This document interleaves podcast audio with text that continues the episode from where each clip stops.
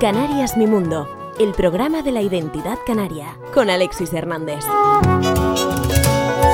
Saludos amigas y amigos, gracias por estar, acompañarme y dejarse acompañar. Esto es Canarias Mi Mundo. Hoy tenemos un programa muy interesante porque mi querido amigo Pedro González Cánovas viene a presentar no uno, sino dos libros, Cleo y Raíces. Tenemos una entrevista, una conversación que yo creo que te va a resultar muy interesante. No te la pierdas, comenzamos ya. Canarias Mi Mundo, el programa de la identidad canaria.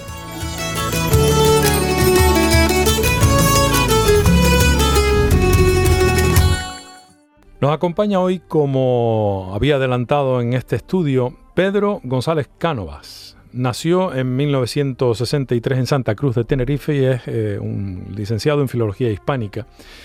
Eh, pero por encima de todo eso es eh, un enamorado de, lo nuestro, un investigador a, su manera y un autor, un, autor que está hoy aquí para presentar con nosotros sus dos últimos libros.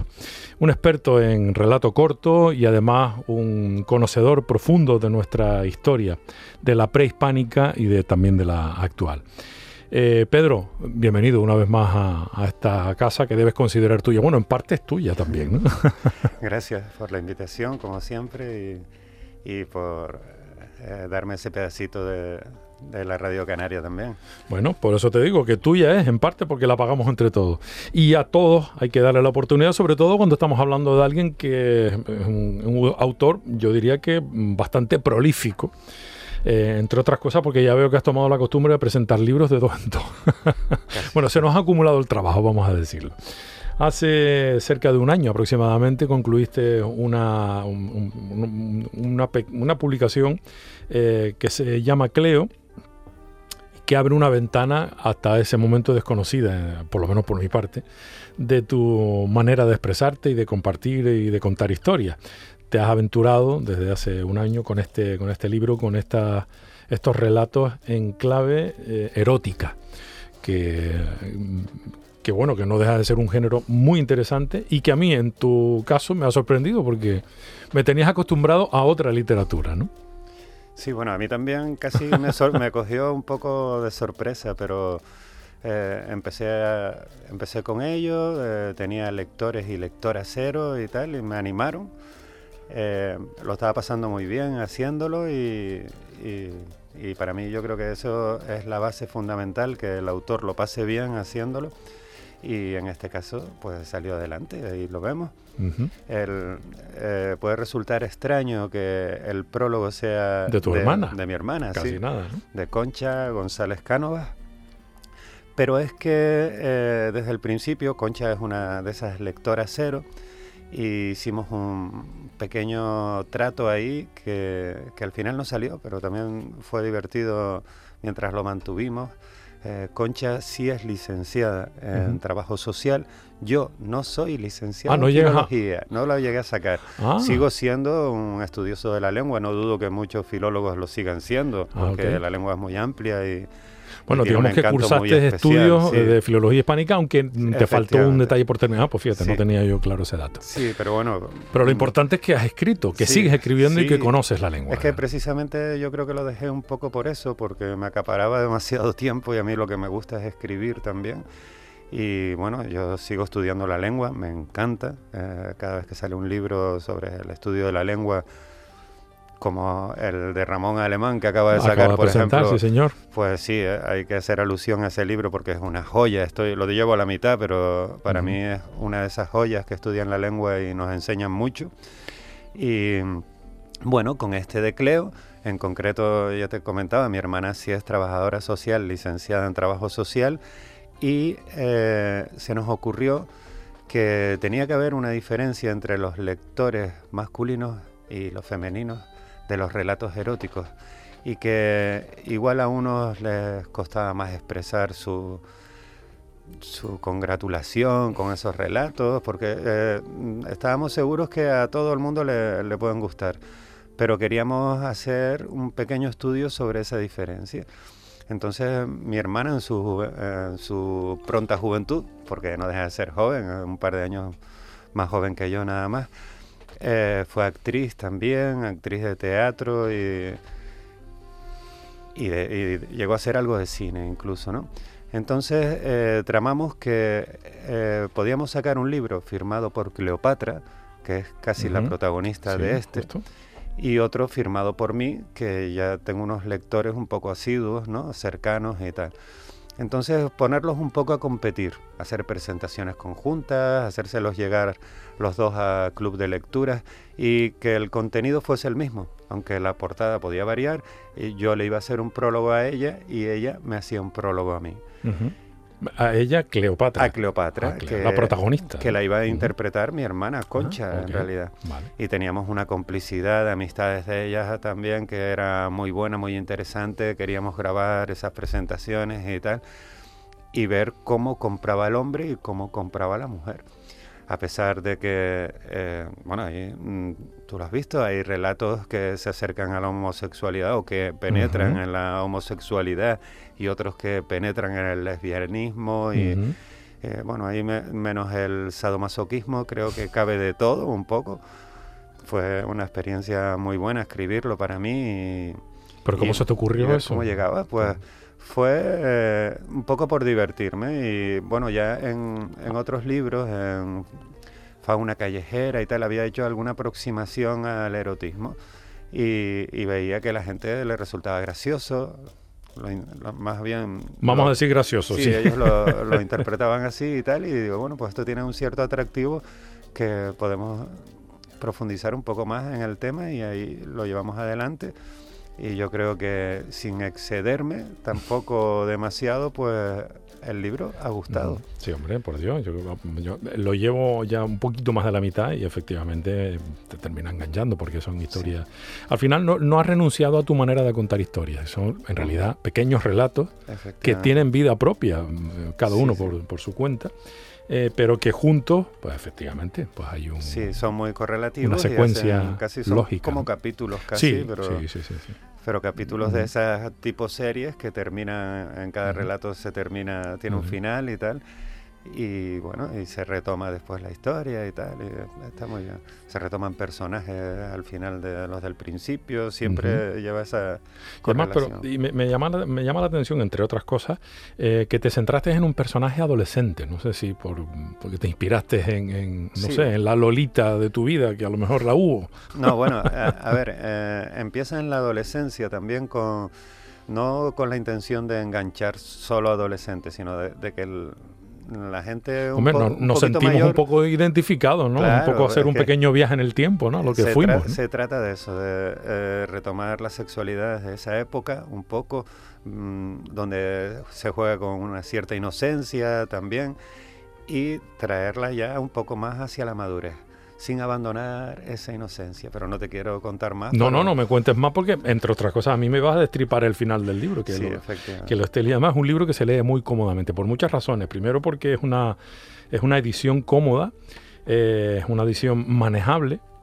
no llega a ser de bolsillo, pero casi, ¿no? Y sobre todo porque tiene una, una letra legible, eh, unos párrafos cómodos, no sé, creo que está bien eh, ¿cómo se dice? La, editado o compuesto, no sé, diseñado o algo así, ¿no? Sí, para mí eh, todos esos factores Es una característica de, tus libros, ¿no? Hasta ahora. Sí, porque siempre eh, han sido y, son un factor importante para mí que los libros sean masticables. No me gusta hacer los zetas, tampoco ya en la cuestión que me corresponde en cuanto a, la redacción, a la gramática y el, la sintaxis que se usa y tal. Y además que eso, que tengan la letra un poco grande para que sean aptos para personas ya que sobrepasamos los 40 y que no tengamos que estar utilizando lupas o gafas para poder leerlos, que sea cómoda, masticable, que y creo que con Cleo también se consigue. exactamente, es el mismo perro con distintos collares, no tiene nada que ver, salvo que tú eres el autor de los dos. Eh, bueno, tu especialidad ha sido desde siempre bueno, no sé si desde siempre, pero en los últimos años ha sido precisamente el microrelato, ¿no? el relato corto, ha sido reconocido con, cinco premios en concursos internacionales de microrelatos, diez menciones especiales, finalista en concursos de tweet relatos de Valencia, que esto se las traía. Esto fue hace poquito, en el 2020. Segundo premio en el concurso de literatura, literatura ¿no? Lo he dicho ah, bien. Literatura de relatos cortos en el año 2015, tercero en el de relatos cortos de verano en el eh, Festival de Cuentos del Sausal en el 2018. Es decir... Eh, todo lo que dice ahí. ¿eh? Todo lo que dice aquí, me imagino que será verdad. Es la trasera del siguiente libro del que también quiero hablar, que es el que se llama Raíces y que incluso algunos de tus prologuistas eh, lo, bautizaron como una continuidad del anterior, del Tierra, que el que también tuvimos la suerte de, hablar. Aunque fíjate que el de Tierra, si no falla, me falla la memoria, hablamos vía Zoom, o sea, lo hicimos digitalmente porque, estábamos con la pandemia. Era la época de pandemia, sí. efectivamente. Bueno, pues aprovecho esto para introducir este segundo, este segundo libro del que también quiero hablar contigo hoy. Raíces, eh, con eh, tu autoría, evidentemente y con algunas definiciones que más que presentarlo yo, voy a aprovechar el hecho de que mm, tienes tres prólogos con Isidro Cedrés, María Espinosa y Richie Reyes. Eh, el primero mm, dice, raíces con un patrón similar se diferencia en que, está hablando de justo de, comparando con el de tierra que hablábamos hace un segundo. En vez de leyendas guanches, tiene como primera parte historias y anécdotas reales del pueblo canario y sus vicisitudes entre el periodo de la conquista y la época actual. Por tanto, es algo más contemporáneo. María Espinoso, por su, lado, habla de que este libro hay que adelantarle a nuestra audiencia que tiene dos partes bien diferenciadas. Una, como bien decía en el prólogo Isidro Cedré, tiene que ver con no con el momento de la conquista, sino justo con lo que pasa después, con la convivencia, ¿no? Que eh, son una serie de relatos que yo no, conocía hasta ahora, no, no, se me había ocurrido mm, cómo pudo haber sido la, continuidad después de la, de la conquista. Eh, hispánica. Y, eh, y, ciertamente me sorprendió en ese sentido. En otro aspecto que me sorprendió, en la manera que tienes de contarlo. No sé si esas historias son reales o si son fruto de tu imaginación. Digo esta primera parte del libro que en el que hay, eh, pues eso, vamos a, más o menos hay un periodo de unos, unas décadas después de que concluye la conquista, o sea, de 1500 hacia adelante, por resumirlo, más o menos. Sí, bueno. ¿Eso te lo inventaste? ¿Lo investigaste? ¿Consultaste? ¿Cómo llegaste a, todas estas eh, historias? ¿Hay algunas basadas en en, sí, eh, vamos a ver. En datos históricos. En el libro participan dos historiadores licenciados en historia. Uno es el que hace eh, las ilustraciones y otro es Richie Reyes, que hace uno de los prólogos. Isidro Cedres es un estudioso de verdad de la historia también y es una de esas personas que a, mí muchas veces me revisa, también es un lector cero de esos que, de los que yo te hablaba antes. Sí, sí. Encantador, tengo muy buena amistad con él, pero además puede ser muy crítico conmigo. Y yo les invité a hacer esos prólogos para que fuesen críticos conmigo. María Espinosa es una persona también que ha vivido una experiencia eh, histórica de los años 60 para acá muy importante en la historia de Canarias.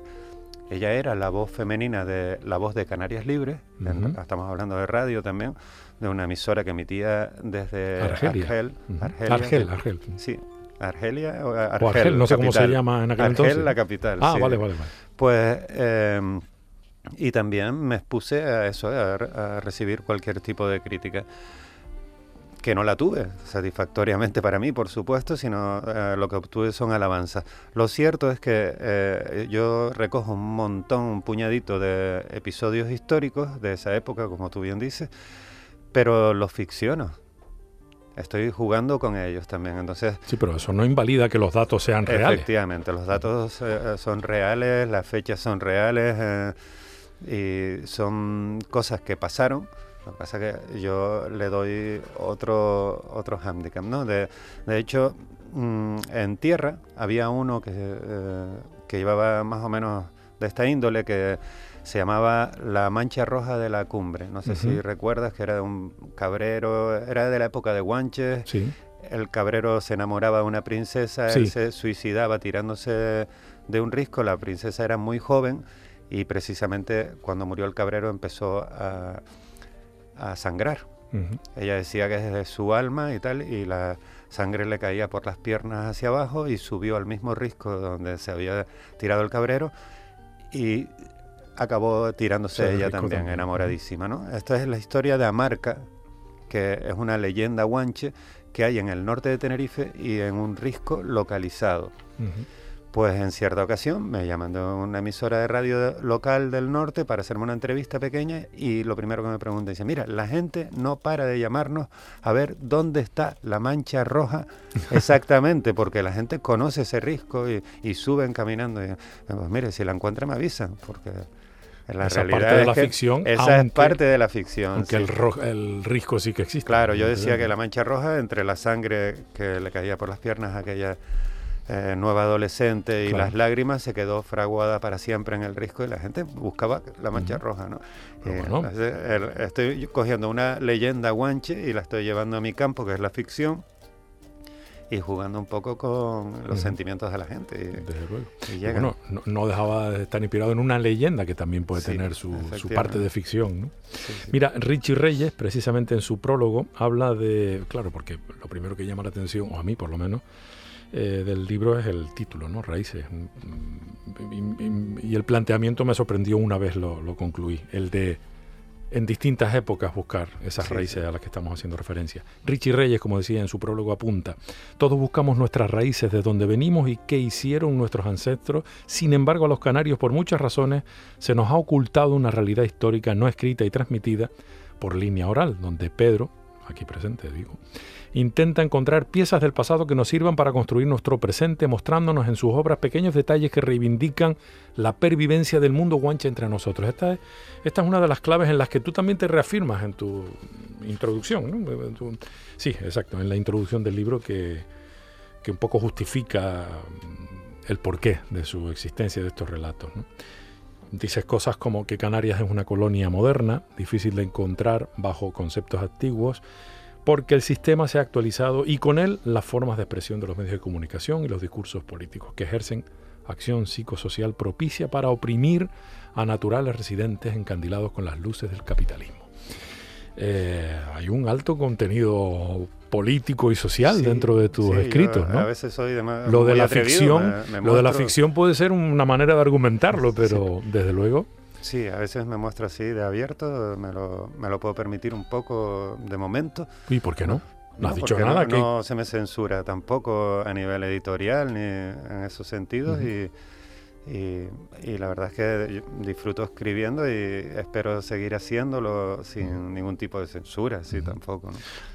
Como tú bien dices, somos la Canarias del siglo XXI para lo malo y lo bueno nos guste o no nos guste, somos lo que somos. Pero lo que sí es cierto, y en esto coincides con, por ejemplo, con el profesor Talavera, ¿no? García Talavera. Eh, no, no el único. O sea que hay una parte de la población canaria que tiene más de guanche de lo que se sabe o se cree. Sí no se desaparecieron, no se desvanecieron, no fueron aniquilados a pesar de que fueron diezmados, evidentemente. Efectivamente. Eh, Pero hay algo que pervive. Como te comentaba antes, Richie es un historiador licenciado con un trabajo de, fin de grado muy interesante, que eh, fue el que sacó a la luz un montón de testamentos donde habían escrituras también en líbico bereber, o sea, estaban eh, hechas por escribientes que lo hacían en castellano, pero firmaba el guanche que poseía esas tierras y, al final, si no tenía familia a la que dejarle sus tierras, se las dejaba a otras familias de guanche. Para que veas, ¿no? también se preocupaban por la pervivencia guanche. De todas formas, yo cuando hablo de colonia ahí, tú ahora mismo lo acabas de leer, y yo hablo de residentes también. No, mm, no es mi intención en ningún momento llevarlo a un hecho racial eh, exclusivamente, ¿no? Sino que se sientan canarios también todas esas personas que se han ido añadiendo a esta población que los que vivimos estamos asentados en las islas efectivamente y vengamos de donde vengamos somos canarios y ninguno con derecho a lo mejor de decirse más que otro. No es cuestión de ADN. No es cuestión de ADN, efectivamente. Desde luego. Y, y, cada vez menos, por lo que estamos asistiendo a, este momento histórico y a las noticias que vemos día a día. Eh, en este mismo libro plantea una doble visión de esas raíces, la que nos engancha directamente con aquella historia años después de que concluye la conquista fundamentalmente española, porque intervinieron mm, otras nacionalidades, otras naciones, quería decir. Em, eh, y después de repente nos plantas, ah, eh, te plantas en el siglo XXI, 20 barra 21, vamos a decir, con la figura de que sí que es un relevo generacional de tus anteriores trabajos, ¿no? Juanche, Juanche, el personaje que el Juanche tuvo al menos un hijo y ese hijo es Benito, ¿no? Y es el que toma el protagonismo sin tener ninguna conexión con lo anterior. Haces un... Efectivamente, sí, es un salto generacional, digamos. Directamente, ¿no? Sí, pero... pero bueno, esa, esa, metáfora también se entiende, ¿no? La de que, bueno, en el propio, bueno, no sé si es una metáfora, el propio libro cuenta la historia y de repente hay un salto de, de aquellas generaciones que peleaban con los castellanos, que estaban ejerciendo su poderío y de repente aparece la figura de Benito, ¿no? Sí, porque, un hombre de medianía, de campo. Es que ese es el tema. Sobre todo, eh, mm, tenemos muy metido de que esa pervivencia racial o étnica se ha quedado en la zona rural. Y lo cierto es que hay un, cruce entre continuo entre la zona rural, o sea, vamos a ver, Santa Cruz estaba, el puerto de Santa Cruz eran trabajadores que venían de las zonas rurales a trabajar como portuarios y al final la población que de originaria de Santa Cruz estaba hecha por gentes de las zonas rurales, ¿no? Sin irnos más lejos, porque lo mismo pasó en todas las capitales y tal. Entonces eh, yo vuelvo a jugar en la segunda parte de, este libro con lo mismo que hice en Tierra, que se trata de hacer eh, eh, visible el choque que hay entre el hombre rural y el urbanita. Entonces eh, traigo al hombre rural a, la zona urbana y eh, hay un montón de choques que se pueden interpretar como graciosos sin que en ningún momento le falte el respeto al hombre rural. No, no, si no pase todo lo contrario. Ahora, el, libro a mí me hizo reír mucho, Benito. ¿eh? Bueno, tú, en realidad, y las cosas de Benito, ¿no? porque... Esa es la intención también. Porque ciertamente, sí, pero no es un libro de humor. Lo que pasa es que sí es cierto que hay que, eh, hay que destacar tu capacidad para, mm, para encontrar en esas situaciones cotidianas eh, ese punto humorístico en el que se entrevé eh, las dos realidades que se, que se enfrentan y es maravilloso. Hay algunos que tuve que parar porque me reía mucho el de la moto. No recuerdo cómo se titula. No me acuerdo. La moto de Juan, creo. La moto de Juan, justo, justo, justo. Bueno, no vamos a desvelar, pero tiene eh, también esa particularidad de que cada uno de esos microrelatos tienen vida por sí mismos, ¿no? Y el personaje está perfectamente descrito, ¿no? Bueno, o, o los que tenemos ya cierta edad, lo mismo lo identifico rápidamente, ¿no? Nada más que con saber el coche que conduce y cómo viene a la ciudad y cómo echa gasolina y bueno, en fin, en gasoil en este caso. Eh, interesante trabajo, me imagino, que no sé cómo te lo planteaste, porque a pesar de que es la misma historia contada en dos épocas distintas, o parecida, la misma historia o muy parecida, no sé si lo planteaste así de entrada, si te lo planteaste de esta manera, o si eh, tenías el concepto claro, habías desarrollado alguna parte primero y luego quisiste hacer un, regreso al pasado y... No, bueno, este eh, en realidad ya tenía la experiencia del el Juanche, ¿no? Del padre, don Juan el Juanche. Y lo que hice fue retomar el... O sea, tirar del hilo un poco de Don Juan y eh, actualizarlo un poco más sin, mm, con la intención de no dejar de hacerlo divertido y crítico a la vez, ¿no? Porque también aprovecho muchas circunstancias para que se vean realidades que, que están ahí y a veces eh, las pasamos muy por alto, ¿no? Pasamos rápido ante ellas y las pasamos muy por alto. Entonces yo pues plasmo esas realidades y, juego a hacerlas más visibles, con todo el humor posible, pero vamos, que a veces también con sentimiento que, que llega hondo, ¿no? Que... Por ejemplo, en el último, el último capítulo, ¿no? El del señor Antonio. Sí. El que cierra el libro ahí la risa se queda a un lado, ¿no? Bueno, y en muchos otros momentos, pero especialmente en este último capítulo. Yo creo que es una especie de... Sí, yo creo que también... De homenaje que tú has querido hacer a, una etapa determinada y, a una persona determinada. Y a un personaje eh, que seguramente en los últimos 60 años ha tenido el máximo protagonismo en la política canaria, ¿no? Que para mí es para mí, el que no quiera verlo es porque no quiere ver esa historia de los últimos 100 o 60 años con claridad. Eh, personajes con, de la envergadura política de Antonio Cubillo no hemos tenido, incluso a nivel internacional. puede ser muy criticable, como todos los personajes públicos o todas las personas políticas, desde luego, pero bueno, además em, lo que sí me gusta es que eh, saco una parte de él que mucha gente desconoce. realmente es un amigo de él muy mayor y que está hablando de que cumpliría noventa y pico años ese día. ¿no? El señor Antonio, estamos hablando, el que le cuenta a Benito esto que me estás tú Sí, y Benito ignora completamente de quién le están hablando. ¿no?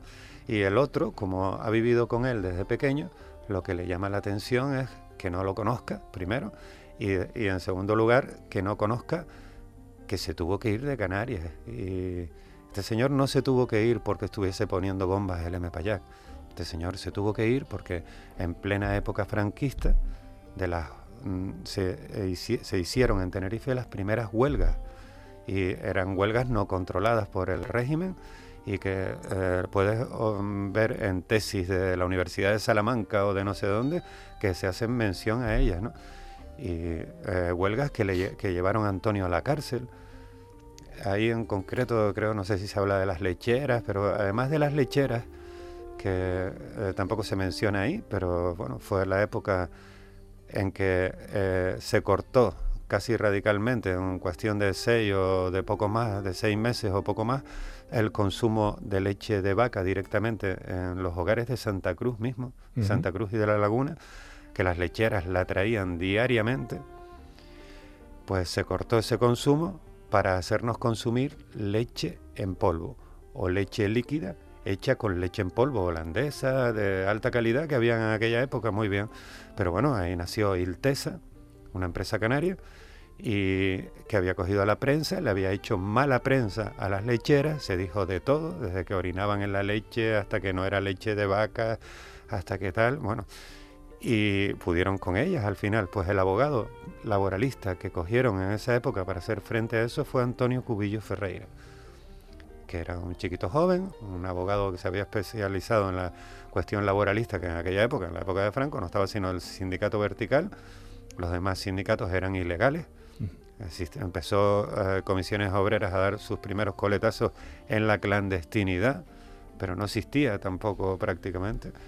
Y este hombre montó su despacho en la calle del Castillo, en pleno centro de Santa Cruz, y después le llevó a los panaderos, donde ahí fue, llegó a sacar 250 personas en manifestación por el centro de Santa Cruz, los panaderos también, y él al frente de los panaderos, que al final el detenido que se llevaron fue a él lo sacó un, religioso. lo sacó el padre Rufino, que era un religioso de las Escolapios, donde había estudiado Antonio también, y lo sacó de la cárcel. Antonio estuvo un par de semanas huyendo por todo el ámbito rural, seguramente ayudado por panaderos y lecheras, hasta que logró embarcar en un, se dice, en un barco eh, pesquero y eh, salir vía Marruecos y llegar a Francia al final. Pero la historia no es tan sencilla como Antonio Cubillo era un independentista que estuvo poniendo bombas. No, no sale de ahí, ¿eh? cuidado. Que la historia sale de una lucha obrera, de eh, antifranquista en aquella época. Era una lucha obrera, tenía que ser antirégimen también, ¿no? Y ese valor lo tiene y no hay que desmerecerlo, porque eso es lo que hizo y forjó un personaje histórico por encima de los demás, que después se atrevió a tener un protagonismo que no ningún otro personaje de la política canaria se había arriesgado a tanto. Digamos, casi no le cuesta la vida. Bueno, lo mandó el Estado a matar. Sí, sí. Justamente, de esto hay, hay, mucha literatura y alguna que otra documentación interesante. ¿no? Hay otro personaje al que eh, hace referencia, bueno, tú a través de tu señor Antonio, mientras le está contando, más que contando, le está un poco poniendo de manifiesto su, malestar. ¿no? Don Antonio está cabreado porque ve como, por ejemplo, hay una plaza en el pueblo, y esto es real, que es una plaza que se llama la de Secundino Delgado, otra figura indiscutiblemente incuestionable en, en, los últimos ciento y tantos años. Tampoco interesa, dice don Antonio, tampoco interesa que se sepa quién fue Secundino Delgado, y por eso no tienen valor para ponerle el nombre a una plaza menos escondida, sin vergüenzas y tal. Pero lo que me interesa es esto que viene a continuación. Pues Benito le responde, bueno, sin vergüenzas han existido siempre, ¿no? Y dice, don Antonio, mire Benito, mi amigo no tiene ni una calle, ni una plaza, ni una placa, ya estamos hablando refiriéndose a Antonio Cubillo, ni una placa o reconocimiento institucional. Y esta frase es para enmarcarla cuando la tienen un montón de políticos que han robado al pueblo o participado en esas bandas de ladrones que siguen y siguen presentándose a elecciones. Esto es muy atrevido, ¿no? Por tu parte, digo yo. En ese caso, sí. Bueno, el, amigo de. Bueno, no son todos, pero algunos hay. Sí, sí, No, pero claro, es que a eso me refiero, a que a veces hay que plasmar ese tipo de situaciones para que la gente lo vea, porque lo estamos, lo hemos naturalizado de tal manera que lo pasamos muy por alto, ¿no? Y eh, alguna gente tiene, la, algunas personas tienen la suerte de haber abierto los ojos un poco a esa, parte de la historia y saben quién es Secundino Delgado. Y algunos saben que en la laguna hay una pequeña plaza triangular que se llama Secundino Delgado. Pero mucha gente de, que la, de la que la transita diariamente no sabe ni cuál es el nombre de la plaza ni quién fue Secundino Delgado. Hay un parque en la laguna que se llama eh, Javier eh, Quesada también, Fernández Quesada. Y eh, está lleno de estudiantes universitarios todo el día, un montón de gente que saca los perritos. Antiguamente se llamaba el Parque de los Dragos. Y yo estoy seguro de que si se hiciera una encuesta, no damos con un 10% que sepan cuál es el nombre real del parque, que es Javier Fernández Quesada, ni quién fue Javier Fernández Quesada. Y en estos días están falleciendo muchos de los que estuvieron presentes allí cuando aquello no está tan lejano. Y, la verdad es que ese tipo de cuestiones es lo que yo creo que tenemos que evitar. Y estos libritos se dedican un poco a tirar un hilo conductor hacia detrás y a traerlo al presente para que la gente tome un poquito de interés en esas cuestiones, porque esas son las raíces de las que yo hablo que nos eh, dan esa firmeza y nos hacen ser de verdad canarios. No digo que haya que ser eh, ni anti-español, ni anti-franquista, ni anti nada, sino para ser canarios tenemos que conocer y reconocer nuestra historia. Y a veces nuestra historia más reciente, como la de Javier Fernández Quesada, o la de Secundino Delgado, o la del propio Antonio Cubillo, la pasamos por alto. Y eso es un fallo grande. Mm. O hacemos caso a, los soniquetes que, que, interesa que suenen. ¿no? Javier Fernández Quesada, nacido en Gran Canaria en 1955 y fallecido en el año 1977, por cierto, un 12 de diciembre. Estudiante canario de biología en la Universidad de La Laguna. Murió el 12 de, de diciembre, como digo, del 77, con 22 años en las puertas del Paraninfo de la Universidad de La Laguna por disparos de un guardia civil durante una protesta estudiantil en apoyo a las reivindicaciones de la huelga general llevada a cabo por los eh, sectores obreros de transportes interurbanos de Tenerife, de TITSA. Bueno, y así podríamos seguir leyendo, pero para que tengamos idea de, quién estamos hablando. Y cuando hablamos de Secundino Delgado, pues estamos hablando del padre del nacionalismo canario, del de verdad, del de el que nació, mamá tuvo que nacer en Cuba, Venezuela, Cuba, porque, porque aquí no podía estar. En fin, bueno, dicho esto, sí, tampoco, tampoco íbamos a hablar de tu libro, ¿no? O de tus libros, ¿no? pero, bueno, en realidad es que no se puede, es que eh, una vez me lo comentó esto, fíjate, Rogelio, mm, eh, Rogelio Botáns, ¿sí? Uno, un, vasco que lleva, un vasco canario, porque un vasco que lleva aquí desde, precisamente desde más o menos estos años, finales de los 70, vino a, creo que vino a hacer la mil y aquí se quedó, bueno, una cosa así, se enamoró, etcétera. Y ahí está, bueno, yo creo que sabe más de Canarias que yo seguro. que, yo seguro. muchos canarios. Eh, sí, es verdad, es así. Eh, eh, y me comentaba él en su faceta como creador musical, uno de los líderes del taller canario, además de tener una carrera artística en solitario como cantautor, me comentaba que es que en los tiempos que corren, el que te toca, este, que no es ni más ni menos importante que el de hace 20, 30, 40, 50 años, es una realidad distinta. Pero alguien que tiene la posibilidad o el talento de poder transmitir un mensaje a través, por ejemplo, de la cultura, sea un libro, sea una canción, una obra de arte, unos micrófonos, no lo sé.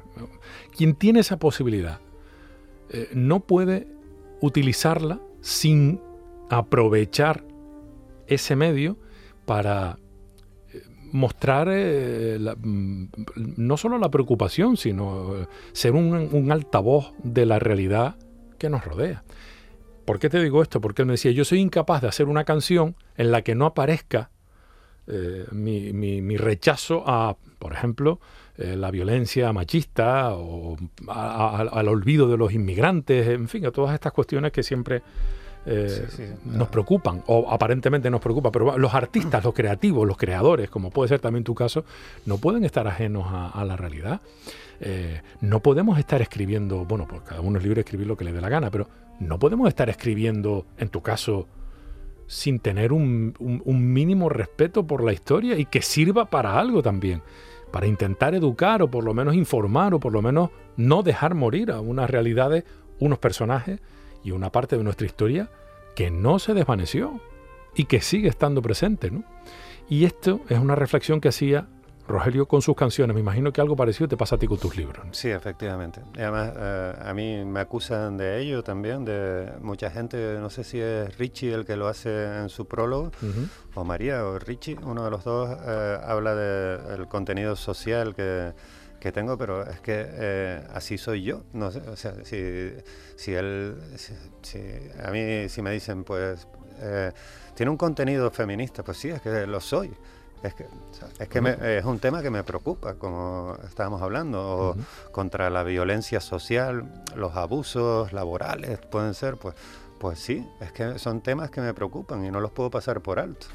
Y si a la más mínima oportunidad, pues se me va a ver el plumero ahí, ¿no? Porque, porque soy así. Porque no, no entiendes otra manera de escribir, entiendo. Efectivamente, no, no. Aunque sea ficción, o casi ficción. ¿no? Sí, sí, sí. O una ficción inspirada en lo que no es ficción. ¿no? Sí, sí, sí. Yo lo que hago es eso, ficcionar eh, realidades que están ahí, ¿no? Yo creo. Y, jugar con eso para entretener también y para hacer llegar ese mensaje, ¿no? Y eh, si, no, estaría vacío de mensajes, yo creo. Se trata un poco de eso, ¿no? También de asumir ese compromiso, como el que asume Rogelio, que es un encanto también, y una persona que transmite mucha transmite su, su saber también y tiene eh, un gran poder en lo que se refiere a cultura canaria a, muchos niveles, ¿no? Era jugador del palo, eh, de silbo, es un maestro de escuela. Bueno, profesor de... Sí, efectivamente. maestro de escuela. Sí, sí, ¿no? Y, yo los conozco aquí también, y marroquíes que son maestros de escuela y están dando un mensaje muy positivo, ¿no? Eh, Digo, lo de maestro de escuela resalta, discúlpame que te haya interrumpido, porque me parece que este tipo de contenidos, no, no solo los que reflejan en tu libro, sino muchos otros, los que reflejan las canciones de, un Rogelio Botán, por ejemplo, y, muchos otros, está ausente de las aulas. Eh, o por lo menos... Ha estado bastante. Ha estado mucho tiempo. Yo creo que sigue estándolo, pero bueno, está bastante maquillado, ¿no? Seguimos teniendo una deuda pendiente con las nuevas generaciones. No, se trata de repetir el pasado, no se trata de enjuiciar a nadie ni nada por el estilo, pero hmm. mm, no se cuida la, sinceramente, la canariedad de verdad. no se cuida en las aulas. El mes pasado tuve la suerte, me invitaron a unos actos del del STEC, donde premiaron, por ponerte un ejemplo, a las escuelas unitarias de Anaga y gente que se ha dejado el pellejo ahí, profesores y maestros ¿no? de los antiguos que se dejaron el pellejo en su vida eh, laboral. Y mm, me dio una satisfacción tremenda oír hablar a los maestros más jóvenes que habían allí del Sindicato de Trabajadores de la Enseñanza, del STEC, de eh, un intento que estaban haciendo ahí de relanzar mm, un aula de contenidos canarios. No sé hasta dónde eh, pueden llegar ellos también con todo esto oficialmente, porque claro, ahí oficialmente se les marcan unas pautas de enseñanza que no sé la cabida que pueden tener estas estas cosas, ¿no? Pero sí que habían ahí también profesores que eran licenciados en historia, por ejemplo, al frente de todo esto de contenidos canarios, que me dio una satisfacción enorme verlos hablar de esto y se lo presentaron con un par de vídeos y tal. Y la verdad que es un placer saber que hay nuevas generaciones de, de profesores también que se preocupan por lo menos por este tema. No sé hasta dónde pueden llegar después. Es que, eh, es que cuando hablamos de educación no estamos hablando de que en un día institucionalmente reconocido como el Día de Canarias, que es el 30 de mayo, y hombre, que es una fecha señalada, una fecha que conmemora la, constitución del Parlamento democrático, el primer Parlamento democrático, etc. Vale, me parece estupendo, ¿no? Pero no podemos interpretar en la educación, o creo yo que no deberíamos interpretar en la educación, eh, eh, que ser canario o, ser un canario, aunque hayas nacido en otro sitio, da igual, o sea, ser un canario que vive aquí se limita a, a, la viejita, al gofio amasado, a, a todos estos aspectos populares que son maravillosos, pero que no estamos hablando de esa definición de canariedad. No, no estamos hablando de eso. Estamos hablando de que a lo mejor el día 30 de mayo, efectivamente, lo que habría que explicar en los colegios es que se constituye el primer parlamento democrático. Y de ahí para atrás, ¿qué era lo que pasaba? Más allá de comer gofio amasado. Sí, efectivamente. O sea, porque me parece ridículo que al final nos pongamos unos trapos que, que venden unos chinos, eh, porque encima ni eso lo sabemos ni eso lo sabemos hacer. Toquemos con un timplillo de mala muerte que probablemente lo ha hecho una fábrica en Valencia, eh, e, etcétera. O, sea, o sea, vamos a ver. No se trata de disfrazarnos de canarios durante una hora en los colegios y de comer cosas nuestras. No, bueno, efectivamente. Eh, yo ahora te hablaba de esta gente y te nombré a uno que era licenciado en historia, porque era uno de los más jóvenes que habían, pero también había gente joven que me enteré allí también que, por ponerte un ejemplo, eran interinos y, o sea, que estaban también preocupados por su situación laboral, que parece que es la principal preocupación de, que debe tener un sindicato. Pero aquí estaban las dos unidas, ¿no? Estaba la preocupación laboral por un lado y la preocupación por los contenidos canarios también, por, eh, juntas de la mano, ¿no? Y eso eh, para mí crea una potencia como sindicato que mm, la pierde el que no tenga esas dos juntas, porque estamos en Canarias, precisamente, ¿no? Pues se trata eh, no se trata de, un canarismo excesivo, un nacionalismo implícito, no, no se trata de eso, sino se trata de que estamos en Canarias y hay que ser canarios todo el año, como dices tú. Después, otra cosa es, mm, hay algunos días de exaltación, donde tal, ¿vale? Los días que ustedes quieran pero mm, somos canarios todo el año y los estudiantes que están aquí están estudiando en Canarias todo el año y tienen que llevar esa marca también, ¿no? Mm. A, posteriori, aunque después salgan de aquí, pero digan, sí, pero es que ellos estudian Canarias. y, que, no eh, significa ser peor, desde luego. No, no, ni mejor ni peor. Es que tenemos que creernos eso de verdad, porque es así. ¿no? Y, y después hay un añadido, o sea, fíjate qué significativo, y voy a aprovechar el ejemplo que te ponía antes con Rogelio. ¿Cómo es posible que no existan, que lo existirán, ¿no? Pero ¿cómo, cómo explicas la figura de un Rogelio Botáns? ¿Cómo explicas la figura de un vasco que descubre Canarias, que se enamora de Canarias, aparte de una Canaria en su momento, eh, y dedica su vida a, difundir todo lo canario y etcétera? ¿Cómo se explica eso? O sea, ¿qué vio él que no vi yo, por ejemplo, para no poner el nombre de nadie, ¿no? Eh, bueno, en mi caso lo di por hecho, a lo mejor, pero he de reconocer que el trabajo que ha realizado un foráneo en aquel entonces como Rogelio es digno de mención y de todo tipo de reconocimiento. ¿Qué nos pasa entonces a los canarios? Sí, bueno, igual no has hecho la mejor comparación, ¿eh? porque para mí tú eres un canario ejemplar también. Bueno, no, yo, pero bueno, yo no soy ejemplo de nada. No, bueno, pero vamos a ver. Eh, eh, desde luego, lo que eh, Rogelio, para mí, que lo quiero un montón, también demuestra, es verdadero amor por la tierra en la que se ha planteado hacer su vida. Y vamos, mm, los canarios no tenemos que tener miedo a demostrar lo mismo, porque muchas veces yo creo que también es un poco de una especie de complejo que eh, parece que somos más si, se nos ve como más de fuera que de aquí, o algo así, o que eh, tenemos más costumbres de fuera que de aquí. Al final, ¿sabes lo que pasa? Que la identidad del siglo XXI de los canarios es la del surfero que coge olas al estilo canario la del rapero que rapea al estilo canario, porque al final tienen un estilo propio también, o la del boxeador que boxea al estilo canario. Y todo eso hay que asumirlo. Y el boxeador que, que boxea al estilo canario mm, no le va a servir de nada no reconocer que hay un estilo canario y que él está dentro de ese estilo. Lo que le interesa es desarrollarse lo máximo posible. Que fíjate, que fíjate qué maravilla que tenemos nosotros, la suerte de los que estamos aquí. Y esto no tiene nada que ver con ninguna campaña de, ninguna compañía cervecera.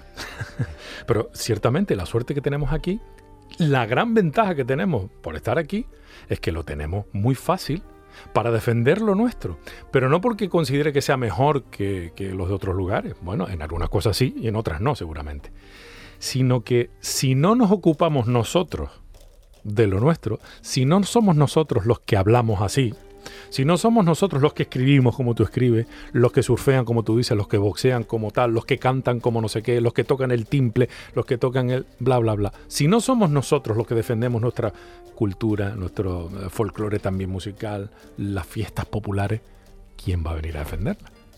Claro. se morirá en el océano Atlántico y se diluirá, ¿no? No, no, es que eh, es de lo que yo te comentaba antes, que no se trata solo de un... no es una cuestión de ADN, es una cuestión de residencia. Y si tomamos un poco de conciencia y somos capaces de ver lo bonito que es, lo lindo que es esa diversidad cultural que hay a lo largo de todo el planeta, tenemos que asumir que a nosotros nos toca la protección del sitio donde, de donde estamos viviendo. A todos, a los que hayamos nacido aquí, a los que no, que también vivamos aquí, como Rogelio Botán, a él le toca también la protección de esa parte de la diversidad que se llama eh, cultura canaria. Y hay que eh, batallarla y mantenerla viva y, y, lo primero reconocer que está ahí también y que no es ni mejor ni peor que el resto, pero la que a mí me toca defender por lugar de establecimiento, vamos a decirlo, es esta de aquí. y, a todos los que vivamos aquí. Yo me asombro, esto es una reflexión, lo mismo me estoy equivocando con los datos, eh, mi querido Pedro, pero yo me asombro que en las facultades de las universidades, bueno, en este caso creo que en la de La Laguna, eh, no solo la, o sea, creo que en Las Palmas no hay estas facultades. Voy a lo que voy. O sea, si Canarias se caracteriza por algo, es por sus volcanes, por su cielo y por su mar, por resumirlo. Pues en las facultades que se ocupan de los estudios vinculados a estas eh, tres disciplinas que te, que te acabo de nombrar, hay más estudiantes de fuera muchas veces que de la propia tierra. O sea, a los canarios no nos interesan los volcanes, eh, no nos interesa nuestro mar. Estoy generalizando y eso no es bueno. No nos interesa nuestro cielo. O sea, viene un tipo como Brian May o Steve Hawking, aunque aquello, bueno, eso podríamos hablar, ¿no? Pero largo y tendido. Pero vienen científicos de medio mundo, de, gran parte de España, por supuesto, pero de un montón de lugares, de Europa, de América, de todos sitios, a estudiar nuestros volcanes, nuestro mar y nuestro cielo. Y a nosotros como que no nos termina una admiración tremenda. Sí, sí, sí, sí. Hay, hay cuestiones también. Con algunas excepciones. Eh, dígase, por ejemplo, el gran Teleforo Bravo, por decir algo. Sí, pero bueno, hay, hay cosas que todavía tenemos mucho más cercanas y que no sabemos a veces apreciar, como puede ser la propia Laurisilva. La, Única en el mundo, sí, señor. Efectivamente, la, la, la, danaga es de una manera, la del cedro es de otra manera, las dos son muy especiales. Yo recuerdo una vez eh, por cercanía tuve eh, ocasión de ver un congreso que había sobre el tema de la flora de la laurisilva, que estaba Wilfredo Wilfred, sí, sí, sí, sí. al frente ahí. Sí. Y bueno, esa, es otra de las excepciones, un canario sí, eh, pero magnífico efectivamente. en cuanto a sus aportaciones científicas. Sí, sí, sí. Y él me comentaba que los que estaban asombrados con tal eran todos los que venían de fuera, todos los extranjeros también. Así son las cosas, es que mm. a veces no sabemos apreciar lo que tenemos ahí y somos hasta capaces de darle patadas o de maltratar a la propia Laurisilva. Mm, sí, sí, sí. Eh, hay que también saber que estamos, hemos vivido durante mucho tiempo, muchos años, muchas décadas, por razones políticas fundamentalmente, un proceso de aculturación. Eh, que ha prosperado, desde luego, ¿no? Y que ha, ha, logrado que a veces los canarios pensemos que hablar de otra manera es mejor, comer otras cosas es mejor, tocar un ukelele es mejor que tocar un timple, por ponerte un ejemplo muy gráfico, sencillo y, real. Eh, claro, porque si en los medios de comunicación, y ahora en tono el mea culpa por la parte que me toca, si los medios de comunicación transmitimos el mensaje, mm, o sea, los mensajes que se transmiten, vamos a decir, en los medios de comunicación, eh, inciden en lo notable de lo que viene de fuera, y todos los mensajes que nos llegan de las televisiones y radios y prensa locales, a eso se le suman los que vienen de las televisiones, radios y prensa externas de Canarias, estoy hablando de las nacionales, eh, de todo el país, pues claro, parece que hablar bien es como habla ese señor que sale por la televisión, que la ve mucha gente tal, y ese señor que habla por la radio. Y entonces si hay empresarios canarios que quieren promocionar sus productos y creen que un locutor o locutora que habla lo que ellos erróneamente llaman español neutro, eh, porque eso es un error, pero bueno, que lo aprendan si quieren. Eh, y un empresario canario, una empresa, una empresa, no un empresario, una empresa canaria quiere promocionar sus productos con ese, ese modelo de español, con esa modalidad lingüística, la foránea, la que no es la nuestra, eh, estamos perdidos porque... Bueno, hoy, eh, hoy en día tenemos la suerte de que mm, yo creo que van a ser censurados también inmediatamente. Igual que pasa con los anuncios que se le salen con un índole machista o qué tal, que también están, hay gente que va a estar ahí y les va a censurar inmediatamente. Pero también es verdad que eh, la cultura aquí es como... Eh, a ver, la cultura de lectura, por ejemplo, llegó hace poco tiempo. A lo mejor hace 100 años había un 50% de analfabetismo en Canarias. no, 100 no, 100 no. En, 1950. hasta, las cifras hasta los 60 y pico, años 70. Era eh, alarmante los niveles de alfabetismo. analfabetismo. Pues eh, hay que también considerar todo eso, ¿no? Que eran círculos muy reducidos los que tenían acceso a la a esa, parte de la cultura. Y hoy ha sido como que todo se desborda y llegan muchas noticias de fuera, noticias de fuera que a veces eh, pueden hasta favorecernos, porque el día que alguien de fuera se pare a observar, y voy a decirlo directamente, en clave de ja y vea y eh, diga, pero esta gente, ¿cómo son capaces de sacar un, un sketch tras otro distinto cada día? ¿Cómo eh, hay tanta gente haciendo diálogos hay detrás, cómo puede ser, qué tipo de equipazo tiene esta gente, qué actores son estos que sin tiempo de ensayar están haciendo un sketch distinto a cada momento y cambia y lo cambian todo. Y, cuando, así durante, cuando, eso llegue de fuera... Durante 15 años, ¿eh? Pues, pues, cuando, cuando eso llegue de fuera es cuando mucha gente de aquí va a decir, oye, es que la gente de Enclave de Ja no son cualquiera son actores de verdad, es un montón de gente detrás, son un equipazo tremendo. Y, claro, eh, también te digo, esta gente donde tienen su cabida es en la televisión canaria, no se van a ir a Telecinco porque entonces van a perder el encanto que tienen como humor canario también y yo creo que los necesitamos en la televisión canaria y para que se vea el valor real va a tener que ser un efecto boomerang que alguien de fuera los reconozca para que mucha gente de aquí llegue a abrir los ojos de verdad y, a decir, oye, pues sí. Y ese formato hay que extrapolarlo a otros contenidos, no solo al humorístico, que me parece estupendo y que es muy necesario, pero deberíamos extrapolarlo a pues mira, pues a la literatura pues, canaria. Pues sí.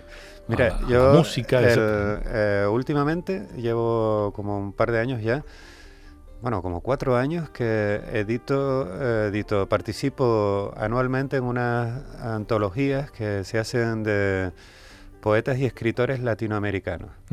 Y soy el único de este lado del charco que participa asiduamente en ellos. Hemos tomado contacto a través de las redes, de las redes sociales y, resulta que, estoy cayendo ahí participando en revistas literarias del otro lado del Atlántico, de Sudamérica y Centroamérica. Muy bien, he tenido hasta un par de reconocimientos por grupos que funcionan literariamente allí. Y a día de hoy resulta que en el blog donde publico cada tres veces o cinco veces a la semana, pues tengo diez veces más lectores de Argentina que de España. Y yo creo que al final el eh, voy a conseguir hasta un reconocimiento eh, que viene a cargo de la gente de fuera, lo voy a conseguir dentro, pero no porque dentro me descubra nadie especial, sino porque van a, decir quién es este chico que en Argentina le están dando esto, o en Perú, o en... ¿Qué te van a dar? No sé, algún tipo de premio y digan, ¿y cómo están premiando a un escritor canario? Y no, este quién es, que no lo conocíamos nosotros. Y cuando lo, vengan a buscar, dice, mira, si tiene nueve libros editados. Casi nada, ¿no? Bueno, Así son las ¿qué tienes entre manos, por cierto? Porque estamos ya en los últimos minutos. ¿Qué tienes entre manos? Sí, bueno, ahí entre... Aparte de este Raíces y Cleo. Entre manos hay una, una, una novelita, una novelita de terror una novela negra, de terror a la antigua, ¿no? O sea, de tipo Lovecraft, de lo primero que salió en novela negra, no tan policíaca, sino más de terror y tal, pero situada en la época actual y que con unas acciones que, que se desarrollan entre Alemania y Canarias. También documentada, eh, en una época determinada. En, una época muy cercana que, no sé, igual vamos a tener que traducir el alemán para que, para que se venda, porque eh, lo que te comentaba antes, ¿no? que a lo mejor dentro no se... ¿No me puedes decir de qué época estamos hablando? ¿De una época del siglo XXI? De, sí, del siglo XXI. Del 21. del principio del siglo XXI. Vale, o sea que no es la Segunda Guerra Mundial. No, efectivamente. Vale, vale, vale. Y, pero bueno, son eh, personajes escogidos al azar y hay hay como menciones a la cultura alemana y a la cultura canaria, porque al final hay ahí como un vínculo también que nos une de alguna manera, en cuanto al turismo también, pero hay líneas aéreas que nos están uniendo continuamente y a veces son cosas que dan terror también. ¿Que es un, protagonista masculino, femenino? Pues la protagonista es femenina. Femenina.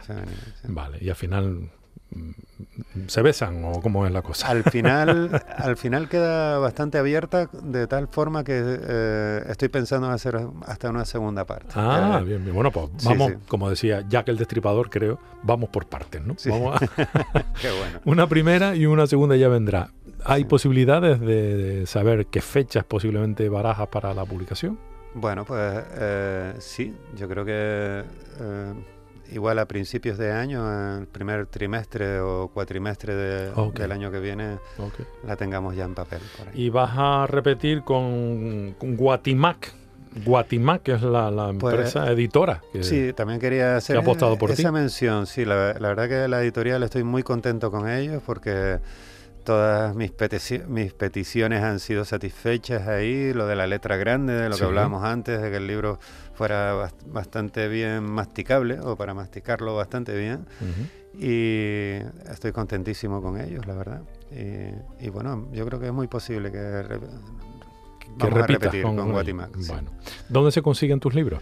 Pues ahora mismo eh, hay una librería en La Laguna, Entre Libros, donde Entre siempre... Libros. Sí, una librería que está a cargo de Ana Rosa Solís, una filóloga de aquí que para mí también es un encanto, escribe muy bien y yo eh, he aprendido mucho de ella. en la librería Entre Libros en La Laguna, en la calle peatonal que viene del paro ahí, una paralela a la Avenida Trinidad.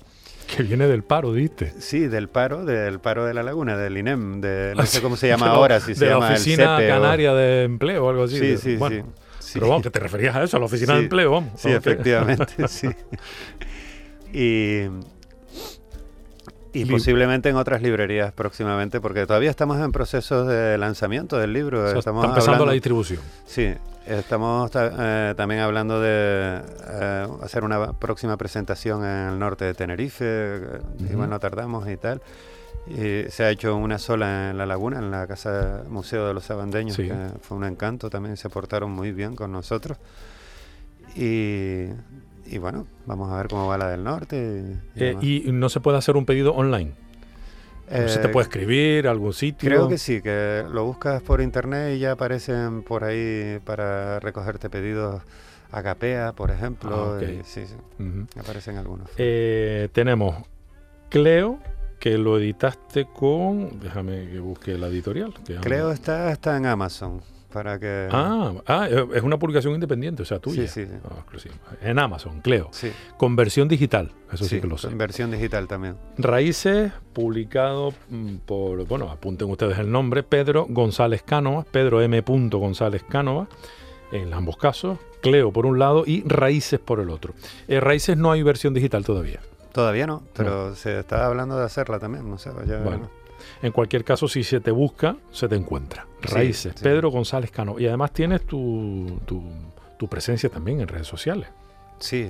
No es que te prodigues demasiado, pero bueno, Sí, está. ¿no? efectivamente. No, también eh, lo estuvimos viendo ayer, precisamente la mayoría de las visitas al blog no son, son en búsquedas de Google, Ok, no son directas, digamos. amigos así, seguidores Vale. de las redes ¿Cómo, sociales. ¿Cómo se llama tu, tu blog? Mi blog es, eh, es de WordPress, Sí, Pedro González Cánovas. tampoco que te rompieras mucho la cabeza, ¿no? Pedro, No, Pedro Gonz- González Cánovas. eh, Mira, voy a escribir en Google ahora sobre la marcha a ver qué pasa. Cánovas. Y yo, pues la primera que aparece es Tierra, tu anterior, tu Ah, anterior pues mira, libro. sí. Fíjate. Pero bueno, ya aquí, a partir de aquí ya empezamos a tirar del libro y perfecto. Pedro González Cánovas, aquí te tengo, con tus artículos, con tu fauna callejera y otras bestialidades, etcétera. Es un Pedro guion medio González guion Canova.webnode.es. Pero yo creo que es más fácil no, el- escribir. El, de WebNode es uno antiguo, donde Ah, hay también ah, vale, muchos pues. microrelatos, pero Vale. este es de WordPress. Vale. Bueno, importante. Pedro González Cánova, escritor, Tenerife, Sí, y con sí, eso aparece, seguro, Canarias, y con eso aparece. Un placer, como siempre, de tenerte por aquí, aprender tanto y disfrutar, que al final hablamos más de otras cosas que del libro. No, o, pero encantado. o yo- directa o indirectamente hablamos también del libro. Sí, efectivamente. justamente, Estamos hablando de Canarias, del libro de raíces. Y, Y aprovechamos para recordar la figura de Javier Fernández Quesada, como tú apuntabas. Secundino Da- Sí. Delgado, o nuestro eh, lamentablemente también desaparecido Antonio. sí. Antonio Cubillo. Antonio Cubillo. Bueno, eh, misión, pues buscar los libros, regalarlos, compartirlos y después irse a la laguna a buscar la plaza de Secundino Delgado y la plaza eh, Javier Fernández Quesada. A ver si la encontramos. ¿no? Les animo a ello. La de eh, Javier Fernández Quesada es bastante grande, la de Segundino Delgado no es tan grande, pero ahí está. Eh, y Sí. tiene sus cartelitos, ambas tienen sus carteles puestos ahí y, y da una pena tremenda que Bueno. la gente no las conozca. Pues lo decimos aquí para que aprovechemos, demos un paseo por esa ciudad patrimonio de la humanidad desde el año 99 y que tiene unos rincones muy especiales como estos que acabamos de nombrar. Y además se disfruta una gastronomía y una temperatura estupenda. Y Sí, señor. llévense una rebequita. Sí, ¿Cómo por se- si acaso. Pedro, enhorabuena de verdad por esto. Muchísimas gracias por tu tiempo, por tus relatos y por tu compromiso, que es lo más importante, creo yo. Gracias a ustedes también por todo ese compromiso y por estar ahí cada día. Aquí estamos. Gracias. Y a ustedes, señores, mi deseo de salud, felicidad y de recomendarles que lean, que disfruten y sobre todo que, pues eso, que intenten ser todos los felices del mundo. Les espero en el siguiente programa. Esto se llama Canarias, mi mundo. Y esto es Canarias Radio. Canarias Mi Mundo, el programa de la identidad canaria.